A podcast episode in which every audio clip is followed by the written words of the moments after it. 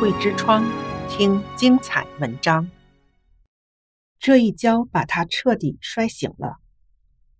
二零二二年七月，高温持续四十多度，天气闷热。七月十二日下午，我正到家，听到咚咚咚的急促敲门声。开门一看，原来是多年前的房客小兄弟小张。久未见面，我俩都感觉格外惊喜亲切。他落座后，我忙着去准备水果。他迫不及待地说：“我已经在家躺了近两个月了，前几天才开始试着上班，今天刚好路过附近，特来您这儿坐坐。”原来他在五月底出了一场意外，摔断了腰椎。小张说：“这一跤没有白摔，怎么回事呢？”那一阵子。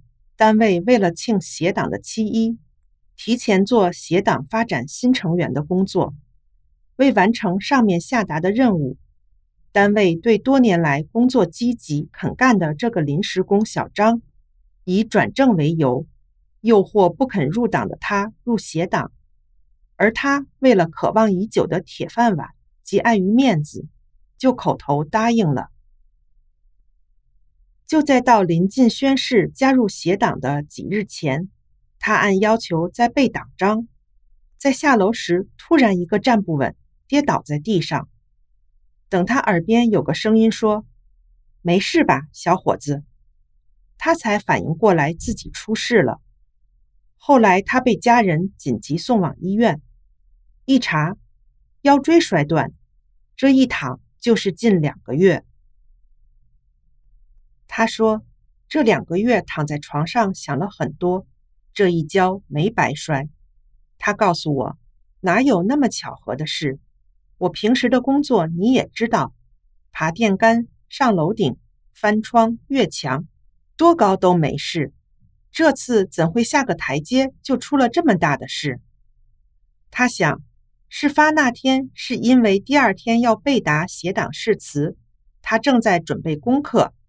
当背到什么“爱党、跟党走、忠于党、为党献身”时，意外发生了。他清醒后的第一念，想到了我给他说过的：远离协党，三退，退党、团队、保命。本想先加入了再退，没想到还没有去发毒誓，这一跤让他清醒了。小张说：“事发后想给您打电话。”又知道您的电话不方便说这些，也不想让您操心，就没好意思打扰。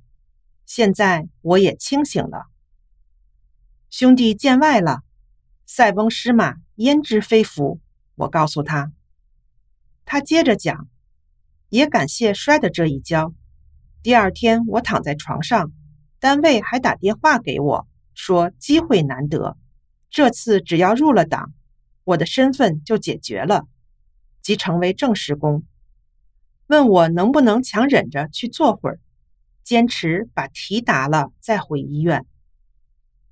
我心想，我这才开始记你们强制必备的党章，还没入这个邪教就已经躺这儿了，谁知以后会怎么样？于是小张就借口主治医生警告不让动，否则导致瘫痪，谁负责？单位的人这才作罢。小张讲：“假如不是摔跤，还真推辞不了呢。他们成天给我做思想工作，碍于面子，加上铁饭碗的诱惑，把我硬生生推到这一步。现在啥都明白了。也许我的命里没有，挣不来这份正式工。其实你的缘分很大，不会有事的。”我给他解释因缘关系。我说：“这是师傅在保护你。记得你还住在这儿的时候，有一次我上楼无意间看到你患了胆结石，当时你疼得蹲在地上，脸乌青，直冒大汗。那时你早已明白法轮功真相，我就提醒你，承念法轮大法好，真善人好。后来你的症状就消失了。”你平时认同大法，心向大法，时不时帮我们做些力所能及的事。你的正义与善良已经给你自己留下福报。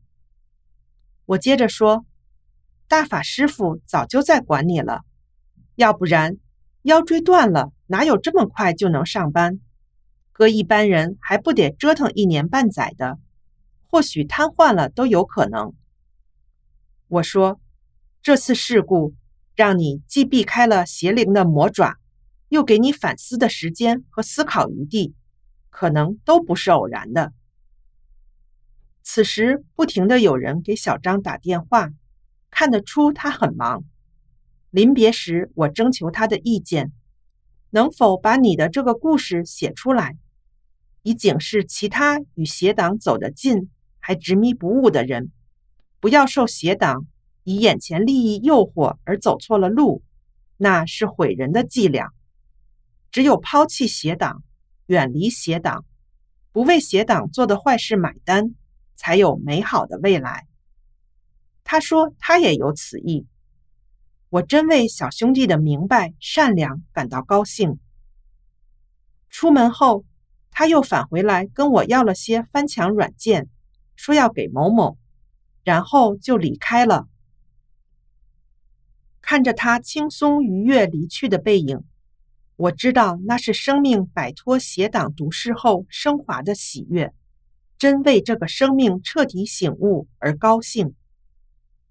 在这物欲横流、世态浮华的社会，在法轮大法遭到中共污蔑迫害时，人还能分辨是非，支持善良，这就是最珍贵的一念，就会得到上天的护佑。在中国和世界各地，因为相信法轮大法好，危难时刻念九字真言，化险为夷的例子比比皆是。法轮大法神奇殊胜，这只是发生在我身边的一个真实事例。大法能给人类带来世间的福祉，其神奇和殊胜，更是为了让人返本归真。订阅明慧之窗，为心灵充实光明与智慧。